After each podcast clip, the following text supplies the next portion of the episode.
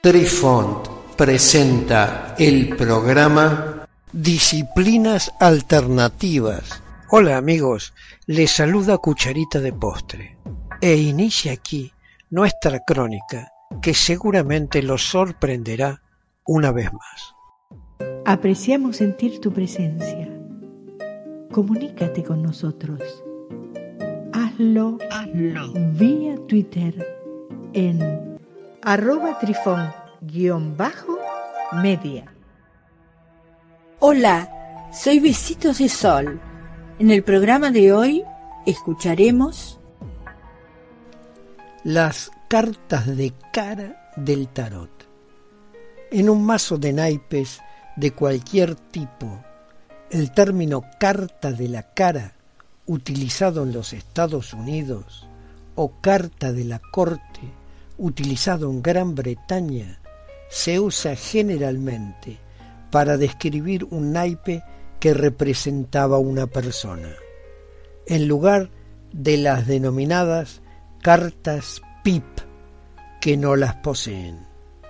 Se denominan PIPs a objetos pequeños, pero fácilmente contables, como los puntos en fichas de dominó y dados, o los símbolos en una carta de juego que denotan su palo o valor, por ejemplo, las varitas o las copas. También a las cartas de cara se las conoce como cartas con imagen o hasta principios del siglo XX se las denominaba como tarjetas de abrigo. Los mazos de tarot franceses y latinos tienen cuatro cartas de cara por palo.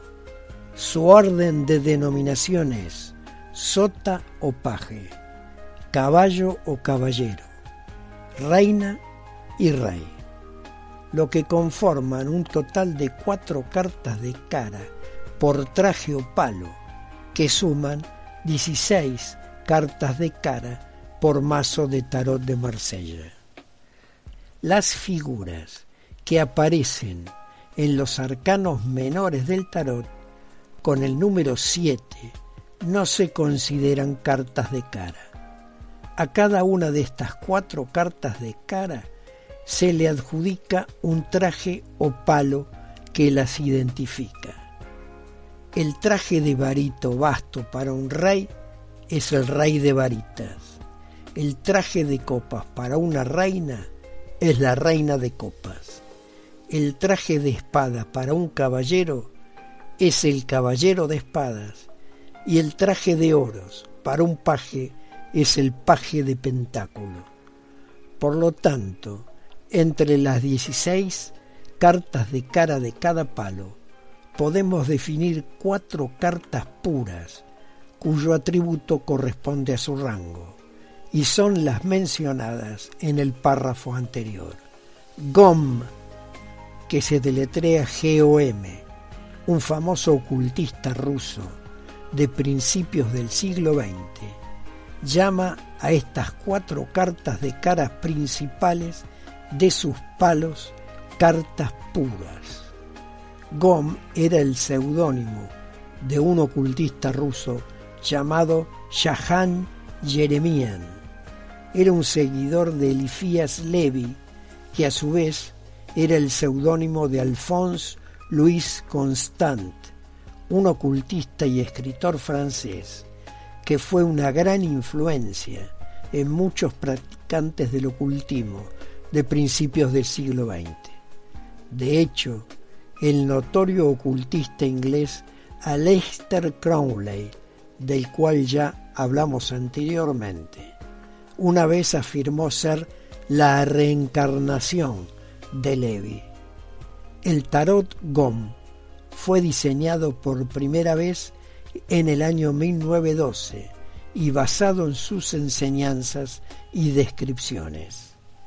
Entonces, de acuerdo a esta teoría sobre el tarot, entre las 16 cartas de cada, de cada palo podemos definir cuatro cartas puras, cuyo atributo corresponde a su rango, y 12 cartas restantes, que se denominan cartas mixtas. Las cartas puras representan principios estáticos, mientras que las cartas mixtas representan principios dinámicos. Entonces, de acuerdo con los parámetros dinámicos o estáticos de los análisis de GOM, las cartas del tarot se pueden dividir de una forma alternativa en dos grupos. Los arcanos fijos, que contendrían 14 arcanos estacionarios compuestos por 10 antiguos arcanos mayores y 4 arcanos de carta pura, y arcanos móviles, que contendrían 64 arcanos de movimiento, compuestos por 12 arcanos mayores y 52 arcanos menores, que a su vez se componen de 40 cartas PIP y 12 cartas mixtas. Resulta entonces que basándose en estos estudios y análisis, es posible establecer una correspondencia mutuamente única entre los 64 arcanos móviles y los 64 hexagramas de Li Ching. Queridos amigos, los esperamos en nuestro próximo encuentro con un nuevo artículo que estamos seguros será de vuestro interés.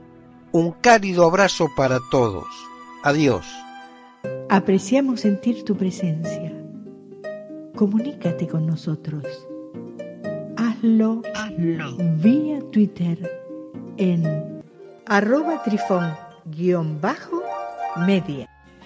Este episodio lo encuentras en Anchor, Spotify y en tus plataformas favoritas. Hasta siempre amigos. Besitos de sol y cucharita de postre les dicen gracias por pensar.